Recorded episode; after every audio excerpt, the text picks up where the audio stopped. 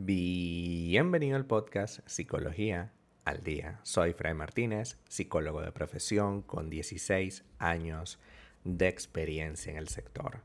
Como pudiste ver en el título de este episodio, hoy vamos a hablar un poco acerca de cómo recuperar la confianza en una relación de pareja. La confianza es un elemento fundamental en cualquier relación de pareja.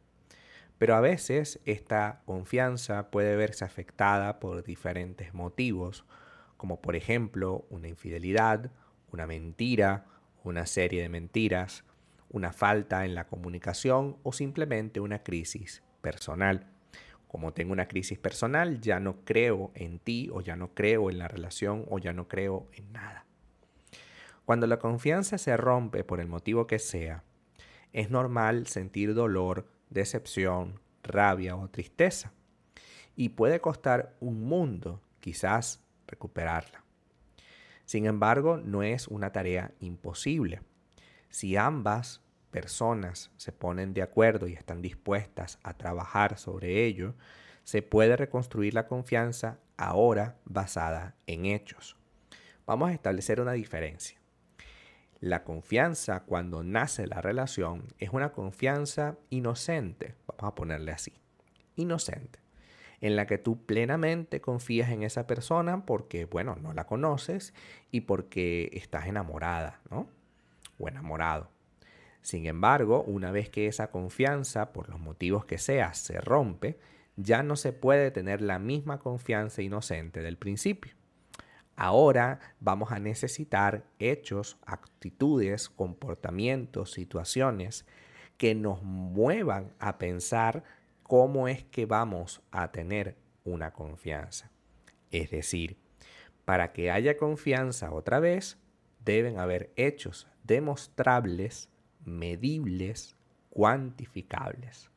Deben haber cosas concretas que me hagan decir a mí, realmente vale la pena estar con esta persona porque ha hecho el trabajo y ha estado allí para mí. El primer paso que debemos hacer para eh, volver a tener confianza es reconocer el problema.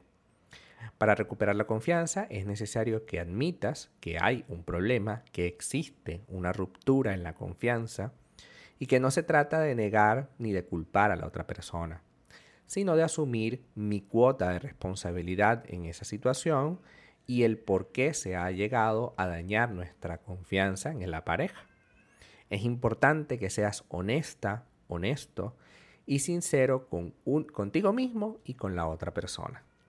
Segundo, vamos a expresar de manera clara nuestro temor, nuestra desconfianza. No se trata de que en esa expresión vamos a reprocharle ni a juzgarle, sino vamos a expresar nuestras emociones y nuestras expectativas de la forma más clara y respetuosa posible, entendiendo que es importante escuchar lo que también esa otra persona tiene para expresarse y tratar de entender su punto de vista o al menos respetarlo. Una vez que yo respeto su punto de vista, comenzaremos a trabajar para poder construir una confianza sana y saludable. El tercer paso sería acordar qué acciones se van a tomar en cuenta para restaurar la confianza. Como te mencioné, ahora que la confianza se ha roto, que ya no es inocente, que ya no es pura, es importante que lo hagamos en función de cosas muy concretas. Por ejemplo, si la persona te fue infiel eh, escribiéndole a otras personas por su celular, tener acceso al celular es un punto necesario. No digo que lo revises a cada rato, pero tener la posibilidad de revisarlo es algo que te da más confianza. Segundo, que si llegara a ocurrir que una persona le escribiese a tu pareja, la primera persona que debe saberlo eres tú. De esta manera también se va a generar confianza porque probablemente esta persona te ocultó información y ese ocultar información de alguna forma también es consentir o aceptar esa infidelidad. Otro punto puede ser que para generar confianza, tú le cuentes un poquito más lo que, lo que son tus intereses, tus planes, tu, tu, tu proyecto de vida y ver hasta qué punto eso está congeniando con esa persona. Porque realmente este punto de desconfianza nos dice que quizás esta relación no iba del todo bien, no tenemos los mismos planes o no hemos hablado sobre el tema abiertamente. Y a lo mejor te das cuenta en esta conversación de que esa persona no está en tu misma sintonía, de que por ejemplo no quiere eh, tener un hijo o no quiere viajar por el mundo, o no quiere casarse.